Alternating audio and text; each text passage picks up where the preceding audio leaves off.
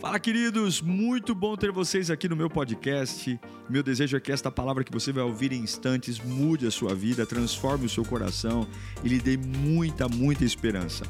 Eu desejo a você um bom sermão. Que Deus te abençoe. Eu tenho percebido ultimamente um nível de estresse e raiva muito grande das pessoas. Revolta muito crente revoltado. Acho que talvez nunca vivemos tanta revolta como nos, nos dias de hoje. Muita indignação, reclamação. Não sei se foi a pandemia que mexeu com a gente, mas há uma pressa, uma urgência. E junto com essa pressa e com essa urgência, tem surgido em nós uma uma raiva. E ao invés da gente parar para entender o que Deus está fazendo, a gente simplesmente explode. Desiste. Nunca se desistiu tanto de casamento como nos nossos dias. As pessoas desistem.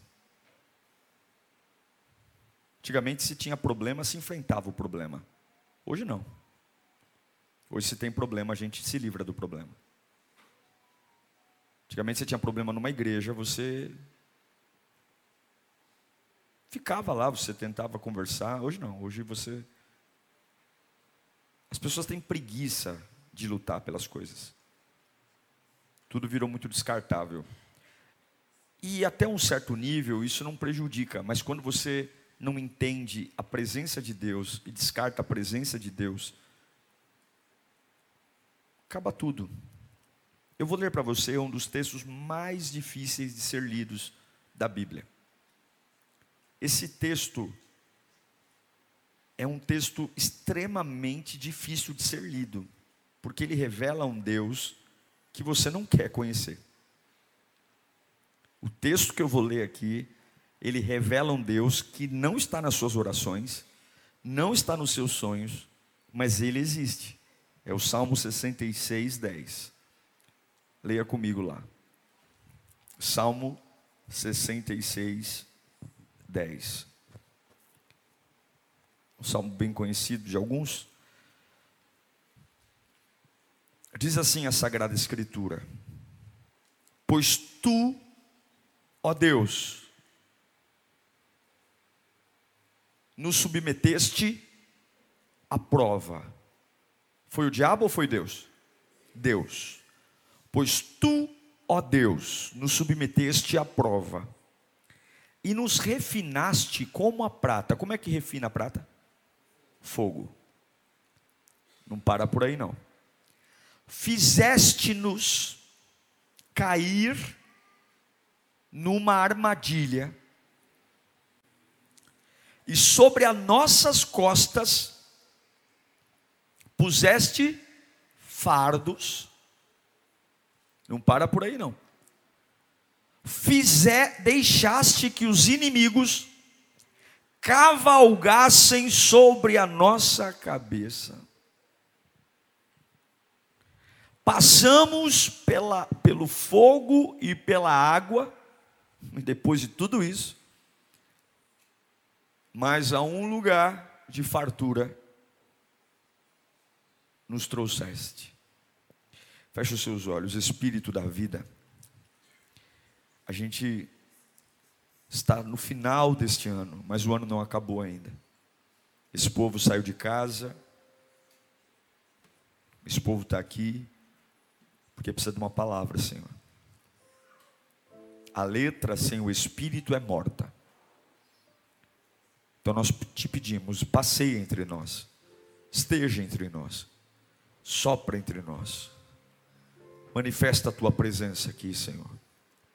Nos faz entender o que o Senhor espera de nós. É difícil compreender algumas coisas. É difícil entender algumas coisas. E é para isso que o teu Espírito está aqui. É o Senhor que convence o homem do pecado, da justiça e do juízo. Tem coisas que são difíceis para nós. Somos teimosos, inflexíveis, somos cabeça dura mesmo. Mas o Senhor é maravilhoso. E eu sei que a tua glória será manifesta nesse lugar. Vamos para nossos lares renovados, cheios de uma palavra.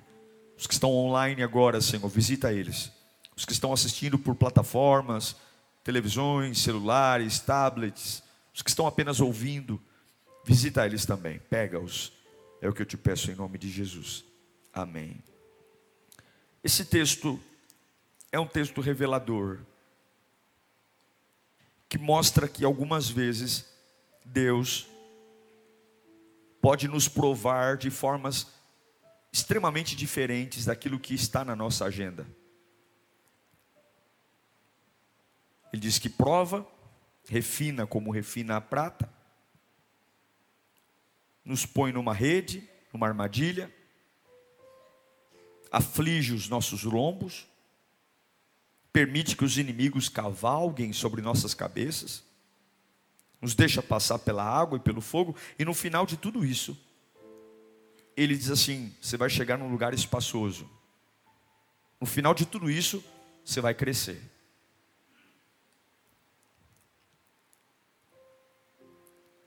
Todo mundo quer crescer.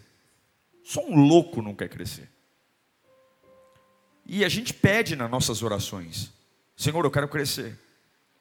Eu quero crescer como pai, como mãe, como profissional. Eu quero crescer como adorador. Eu quero crescer como gente. Que coisa boa é ter cabeça boa. Eu quero amadurecer. Como é bacana quando você olha no retrovisor da vida e você fala: Meu, como eu amadureci. Antigamente eu chorava por isso, hoje eu, isso aqui passa por mim e nem sinto mais. É legal, não é? Quando você olha para você e fala: Meu, como, eu, como é bacana a evolução. Como é legal você olhar para você e falar: Meu, eu estou evoluindo. É, é, é, essa é a beleza da vida. Estou deixando de sofrer pelas mesmas coisas. Eu tô, estou tô saindo do casulo, eu estou deixando de ser lagarta, virando borboleta. Eu estou mudando a forma como eu, eu me abasteço, de quem eu me abasteço. É muito bacana. Só que algumas vezes a gente ignora o processo. Aqui, por exemplo, no Salmo 66, quando ele fala nos cair numa armadilha, ou cair numa rede, é mais ou menos a ideia de, de um animal que cai num lugar que ele não pode sair. Cai num buraco e se alguém não for tirá-lo de lá, ele fica lá. Então, quando a gente lê tudo isso aqui, a pergunta é: meu Deus, será que precisa de tudo isso? Será que precisa, em alguns momentos, a gente ser tratado assim? E eu vou dizer para você: sim, precisa. Tem momentos que a gente não enxerga um palmo à frente do nariz. Tem momentos que a gente é tão teimoso, tão cabeça dura, que a forma como Deus tem de nos fazer crescer é nos submeter a provas. E aí, se você não entender, você vai se revoltar. Se você não entender o que Deus está fazendo, se você não entender que existe amor de Deus em tudo que Ele está construindo, você vai se revoltar. E a pergunta que eu me fiz é, baseado na história do salmista, por quê? Por que, que tem vezes que a opção que nós damos para Deus é nos provar, é nos tacar no fogo, é deixar o inimigo cavalgar na nossa cabeça, é nos jogar num buraco. Por quê? E eu fiquei pensando nisso. Porque se eu conseguir entender o que Deus espera de mim, eu não preciso esperar Deus me provar, eu posso me antecipar. Sim ou não? Porque se eu quero, se eu entender o, qual é a lógica do porquê que Deus faz isso com a gente, e eu falo, poxa, se Deus faz isso para cair essa ficha em mim, opa, vamos cair a ficha logo para Deus não sofrer. Isso é ser inteligente, é ou não é? E como você é inteligente, a Bíblia nos faz ser inteligente. Qual é uma razão? A maioria das vezes, de Gênesis Apocalipse, quando Deus prova alguém, quando Deus prova, é para que a pessoa enxergue a limitação dela. Para a pessoa ter um encontro com a realidade. Nós temos em nós um defeito muito grande, nós nos supervalorizamos. Nós super nos potencializamos, nosso poder, nossa sabedoria, nós temos muita dificuldade de olhar para a realidade. A gente sempre acha que pode mais do que pode. E algumas vezes Deus nos faz cair em armadilhas, cair em arapucas. Algumas vezes Deus coloca inimigos para cavalgar na nossa cabeça, nos coloca em becos sem saída. É mais ou menos o que diz no Salmo 40, versículo 2. Quando o salmista diz: ó, E ele me tirou de um poço de destruição. Quem me tirou? ele. E ele me tirou de um poço de destruição e de um atoleiro de lama, e pôs os meus pés sobre a rocha e firmou-me no lugar seguro. Como que eu faço, pastor? Tenha sempre em mente quais são as suas limitações. Tenha sempre em mente quais são os buracos da sua armadura. Tenha sempre em mente quais são as fases que te deixam vulneráveis. Não ande como um super-homem, porque você não é um super-homem. Não ande como uma super-mulher, porque você não é uma super-mulher. Existem coisas em nós que nos limitam. Existem coisas em nós que têm que ser respeitadas. Existem situações em nós que têm que ser tratadas em oração. Existem, existem coisas em nós que eu tenho que contar para Deus.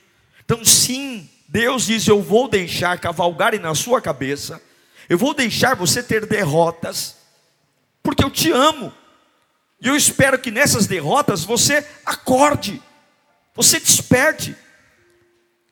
Eu também entendo que muitas vezes Deus permite derrotas na nossa vida para nos humilhar para nos humilhar mesmo. Eu me lembro muito de Manassés, em 2 Crônicas 33, foi um dos reinos mais longínquos.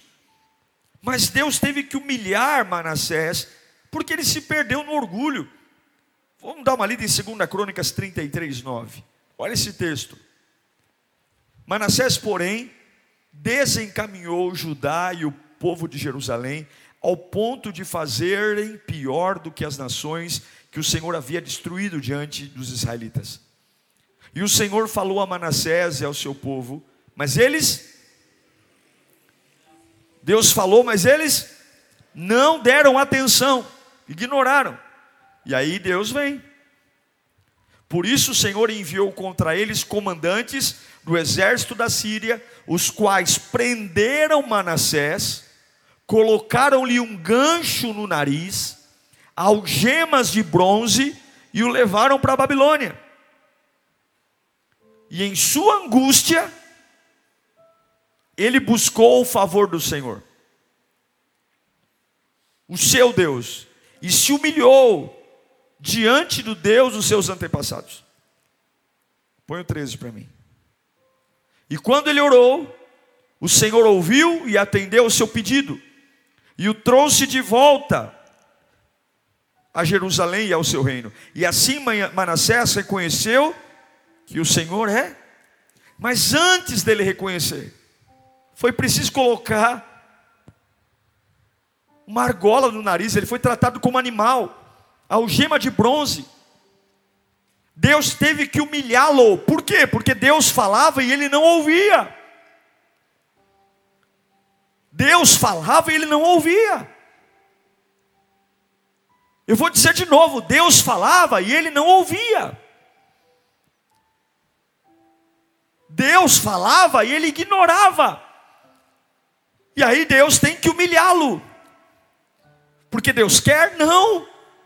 Porque Deus o ama. Nenhum pai quer bater no filho. Nenhum pai quer agredir um filho. Mas algumas vezes, por amar um filho, nós temos que discipliná-lo. E aí, uma das formas que tem é eu vou te humilhar. Manassés, humilhado, lembrou de Deus, suplicou e Deus agiu. Porque chegar no lugar de vitória não é fácil, irmãos. Chegar no lugar que vale a pena tem um custo alto, e Deus não pode nos colocar em lugares de governo com uma mente de moleque. Deus não pode nos colocar em lugares de honra com uma mente de criança. Nem sempre aquilo que a gente pede, a gente está pronto para viver, e nem sempre o que a gente pede, a gente merece o que deseja.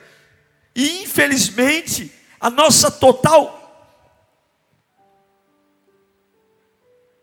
desconhecimento do que precisa faz Deus nos passar por derrota. Deus nos permite passar por derrotas para a gente perceber quem manda. Quem é que manda? Quem é? Tem gente que parece que manda em Deus. Quem é que manda? Quem é que manda no tempo? Quem é que manda na hora? Quem é que manda nas coisas? Tem vezes que ele tem que fechar o céu e nada acontece. E aí fica lá no monte, eu vou para o monte. Você acha que Deus é movido por pressão? Ele é Senhor, gente. Ele sabe todas as coisas. Pode fazer a campanha do milagre urgente, é urgente para você, para Deus não é urgente. Quem tem domínio não tem pressa, sabe tudo o que vai acontecer. Mas algumas vezes, Ele nos permite passar por derrotas para a gente lembrar quem é que manda. Porque algumas vezes nós estamos tão cheios de nós mesmos que a nossa adoração não flui, o nosso louvor não flui, a nossa santidade não flui, porque ao invés de você entender, você começa a se revoltar. Quando as coisas na sua vida não derem certo, não se revolte, entenda. Entenda os sinais que Deus está te dando. Quando as coisas que fluíam pararam de fluir, pare, entenda. Quando aquela atmosfera de sucesso foi interrompida, pare de tentar julgar o que está acontecendo, entenda. Diga, Senhor, o que o Senhor quer de mim? Por que essa pressão? Por que, que eu estou me sentindo como uma prata no fogo? Você sabe como é que o refinador refina a prata? Ele pega a prata, uma peça bruta, e ele coloca ela no fogo. Só que a prata é diferente do ouro. A prata tem um limite de calor. O fogo não, o ouro não. O ouro pode derreter que ele não queima, a prata queima. E a única forma, a única garantia de que a prata não vai queimar é o, é olho do ourives. O ourives precisa colocar a prata e tirar, colocar a prata e tirar. E quando é que a prata está pronta? Quando ele consegue tirar a prata e se identificar nela, quando ela reflete o rosto do ourives. Não tem tempo determinado, é só tirando e colocando. E qual é a garantia que a prata não vai queimar? O olho do ourives. É entender que se Deus me colocou numa situação de prova, Deus tem domínio. Deus tem controle, Ele sabe meu limite, Ele sabe até onde aguento, Ele sabe o que eu suporto, por mais que a minha alma diga o contrário, Ele sabe, Ele sabe. E essa pressão externa, eu não sei para que eu estou pregando aqui, e Deus está te moendo, porque Ele quer colocar as coisas no lugar, Ele quer colocar as coisas no eixo, é o que Paulo fala em 2 Coríntios 4, 7 mas temos esse tesouro em vasos de barro. 2 Coríntios 4, 7. Mas temos esse tesouro em vasos de barro para mostrar que este poder que a tudo excede provém de Deus e não de nós. Sim, Deus se manifesta na pressão. Sim, os maiores avivamentos vieram nas adversidades. Sim, toda perseguição tem o poder de trazer pressão. Sim, Deus deixa os inimigos cavalgarem sobre a nossa cabeça, mas isso não quer dizer que você perdeu a batalha. Pode ter derrotas, mas não perde a batalha. Uma coisa é passar por uma derrota, outra coisa é viver derrotas. Eu quero dizer uma coisa a todos que estão aqui: o compromisso de Deus é te levar para o céu, o compromisso de Deus é fazer sua vida curada, o compromisso de Deus é moldar o nosso caráter, o compromisso de Deus é nos fazer ser totalmente dependentes dEle. E se ele tiver que usar o diabo para fazer isso, ele vai usar o diabo. Se ele tiver que usar demônios para fazer isso, ele vai usar demônios. Se ele tiver que deixar cavalgarem sobre a nossa cabeça, ele vai deixar cavalgar, porque o compromisso de Deus é nos levar a lugares espaçosos. O compromisso de Deus é que você olhe no final de 2022 e diga: Eu passei o ano inteiro na presença de Deus e graças aos processos eu amadureci, eu cresci, eu desenvolvi, eu não sou mais o mesmo, eu não caio no mesmo buraco. Deus vai usar o céu e o inferno, porque um pai que ama o filho faz de tudo para que o filho cresça. Um pai que ama o filho. Então por que, que Deus nos faz passar por derrotas? Porque Deus nos faz para a gente se autoexaminar, olhar para dentro de nós, aprender, crescer, porque lugares de vitória, repita comigo: lugar de vitória não é lugar de moleza, não é. Tudo tem a hora certa. Tudo tem o tempo certo. Hoje as pessoas elas querem muito e pagar pouco preço. Se sonha muito com sucesso. Hoje as pessoas se iludem muito porque a rede social traz essa ideia da facilidade. Ninguém quer processo, ninguém quer trabalhar muito. As pessoas elas olham algo pronto e elas desejam aquilo que está pronto sem saber o preço que foi pago para chegar até ali. Mas eu quero que você entenda hoje: Deus não perdeu o controle sobre a sua vida.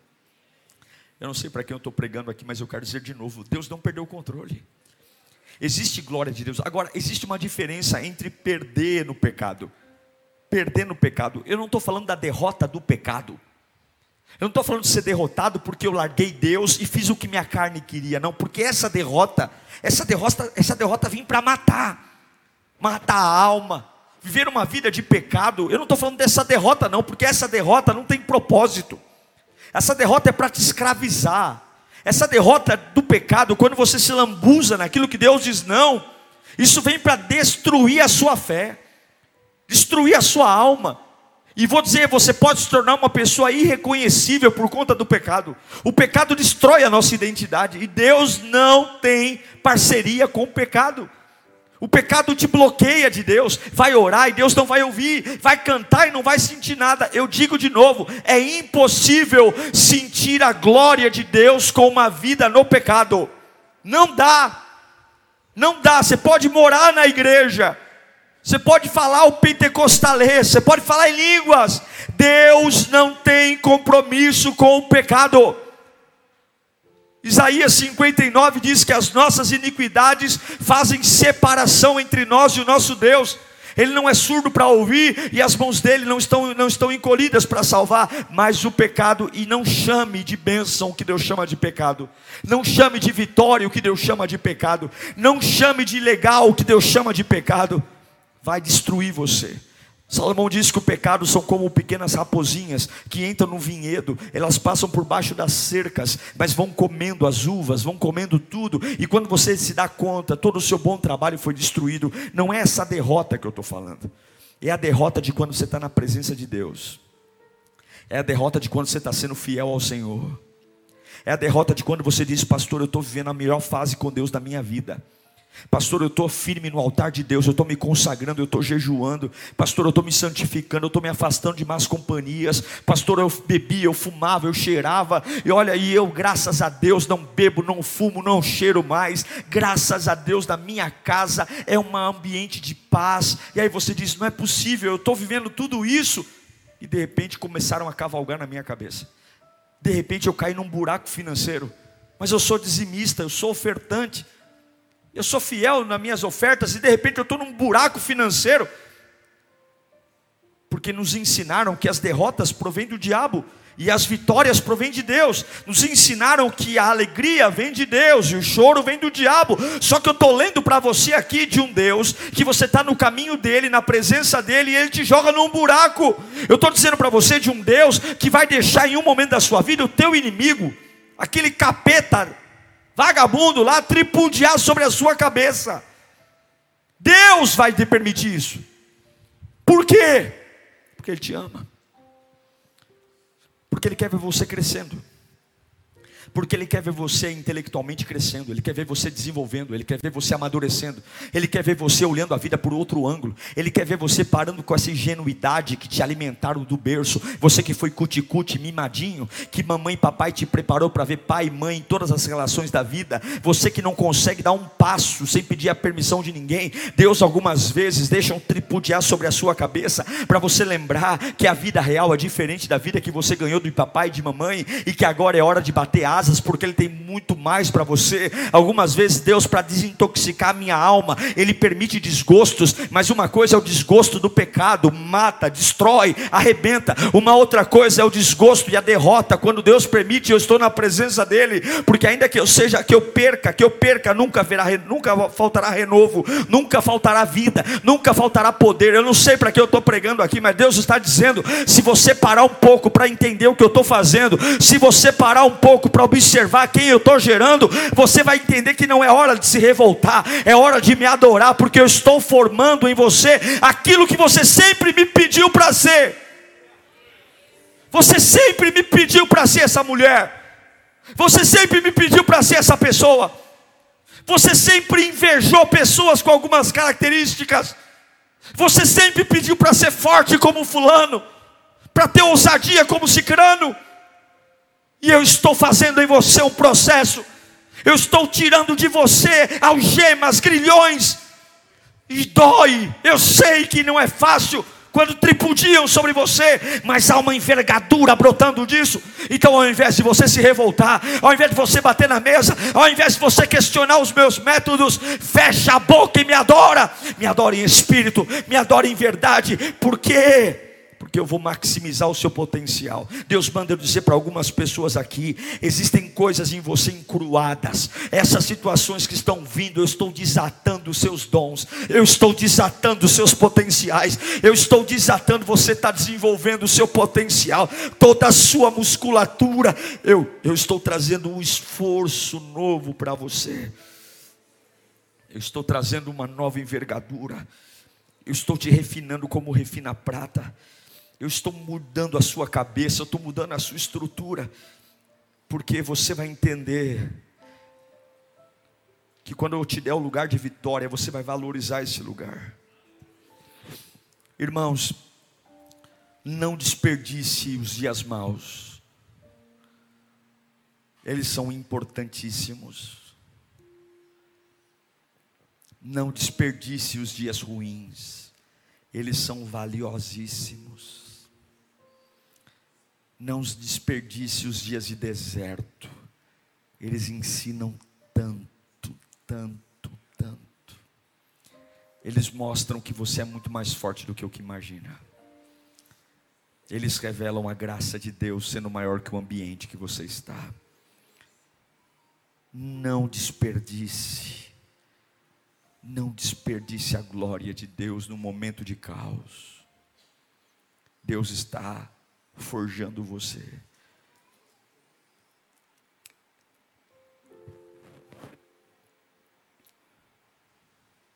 Existem algumas coisas que a gente não tem paciência.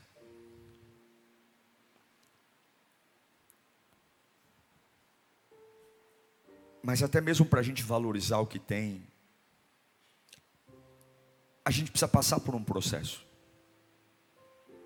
Se eu te der dois carros e um carro você ganhar e outro carro você comprar, o mesmo carro, a mesma marca, mesmo ano, eu tenho certeza que você vai ter muito mais carinho pelo carro que você comprou do que pelo carro que ganhou.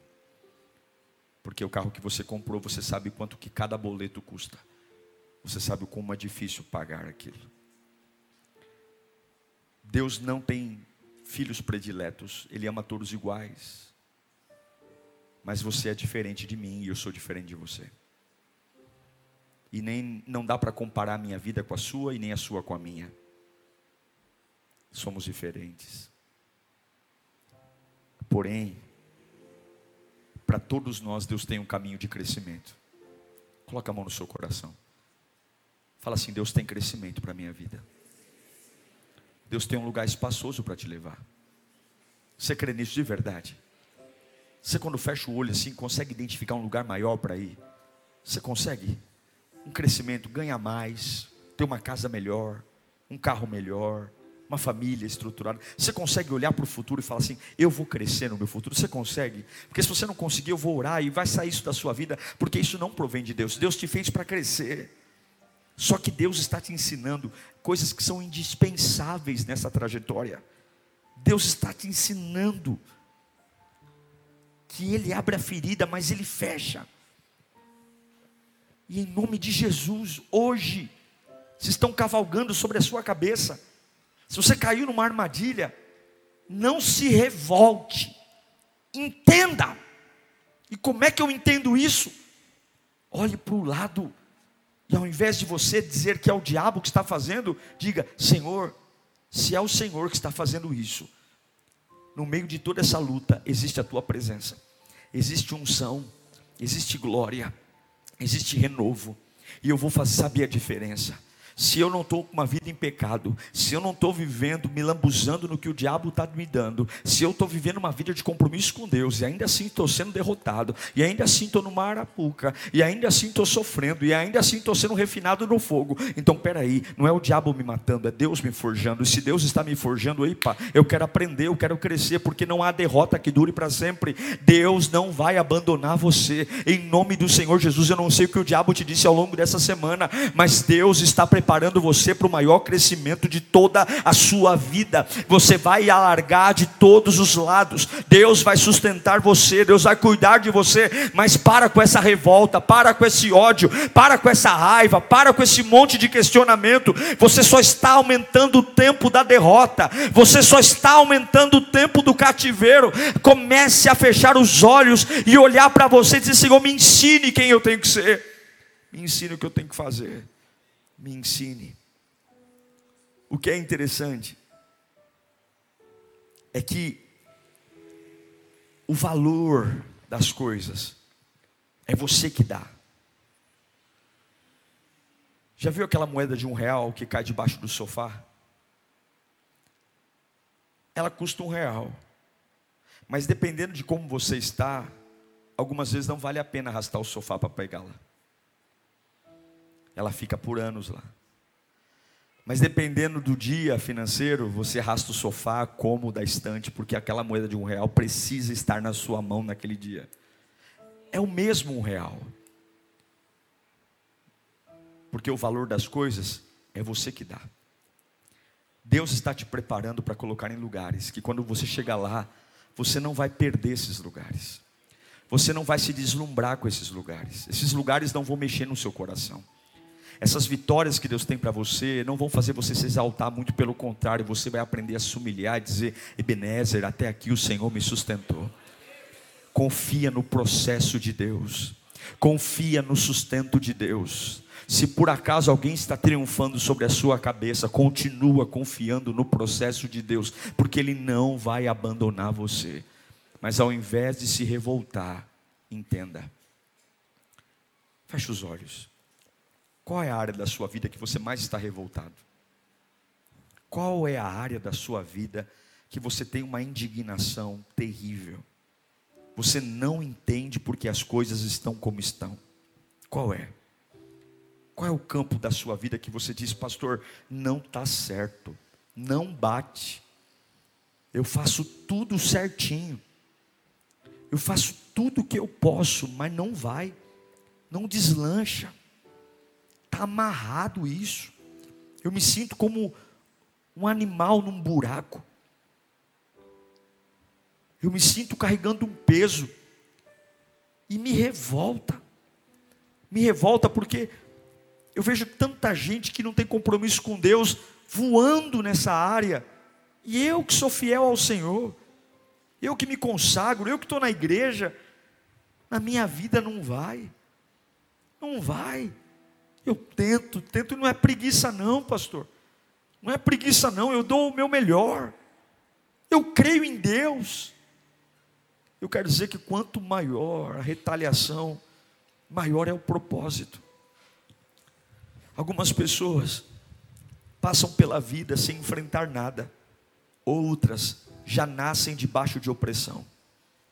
Alguns nascem em berço de ouro, outros não tem paz nem quando são bebês, porque já vem de um lar destruído, arrebentado.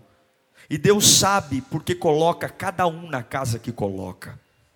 Deus sabe porque deu pai que cada um teve e a mãe que cada um teve. Não existe nada por acaso. Deus sabe exatamente porque que você nasceu onde nasceu e teve a infância que teve, porque todas as coisas cooperam para uma coisa só. Não é porque o inferno triunfe, todas as coisas trabalham, todas as coisas trabalham para o plano de Deus. A única coisa que você tem que fazer é entender que se você está no centro da vontade de Deus, o que importa é estar agarrado nele 24 horas, o que importa é estar preso nele. E quando as derrotas chegarem, quando os inimigos tripudiarem, quando houver um peso sobre você, quando simplesmente não fizer é, sentido, que você nunca, jamais desconfie da fidelidade de Deus. Toda revolta no teu coração hoje vai ser substituída por um coração submisso, um coração ensinável, um coração que, ainda sem compreender muitas coisas, vai reconhecer a glória de Deus. Você que foi derrotado nas últimas semanas, nos últimos dias, e você não está entendendo porque parece que Deus te abandonou. Deus manda eu te dizer: você não sabe para onde eu estou te levando, você não sabe a natureza que eu estou formando em você, você não sabe o quanto eu estou desinfetando você de influências de coisas derrotistas da sua vida, você não sabe a cabeça que eu estou te dando, você nunca viu a vida do jeito como eu estou te ensinando a ver, você nunca soube fazer uma leitura de situações como eu estou te ensinando a ler, então fecha essa sua boca, acredita em mim, continua me adorando, que eu vou potencializar você de um jeito que você nunca imaginou. Você vai andar como nunca andou, você vai responder como nunca respondeu, porque eu estou te levando para um lugar espaçoso. O lugar que eu estou te levando não é um lugar apertado, é um lugar espaçoso, é um lugar que eu preciso que você cresça, eu preciso que você desenvolva. Ei, ei, ei, o que eu vou pôr na tua mão, com essa cabecinha de coco que você tem aí, não dá não, que essa cabecinha mimizenta não dá não. Eu estou forjando o teu caráter. Agora durma com uma certeza: do teu limite cuido eu. me canta labacá. Eu conheço o teu limite. Iri cantorebe canta. Tu não vai quebrar, não, xerebeca. Tu não vai quebrar, não. Eu conheço o teu limite. Eu sei até onde posso te esticar. Eu sei até onde posso te espremer. Eu sei até onde posso moer você. Eu sei até onde posso te deixar no fogo. Mas fica tranquilo, o refinador está de olho. O refinador não tira os olhos de você. Meu irmão querido, foi no fogo que Sadraque, Mesaque e Abidinego viu a glória de Deus. Meu querido, foi na cova que Daniel soube o que é a glória de Deus. Minha querida, foi na cela que Paulo e Silas viram terremoto. Labaxarabacata, labafá. Meu irmão, foi no palácio do inimigo que Moisés liberou as dez pragas. Meu irmão, foi na cruz que Jesus viu a glória do Pai. Meu irmão, foi no túmulo que Lázaro ouviu. Vem para fora,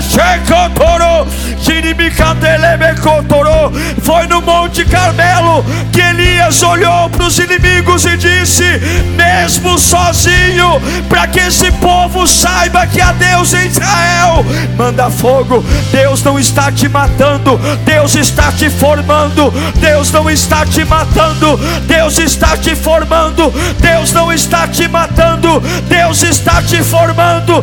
Deus não está te matando, Deus está te formando. Deus não está te matando, Deus está te formando.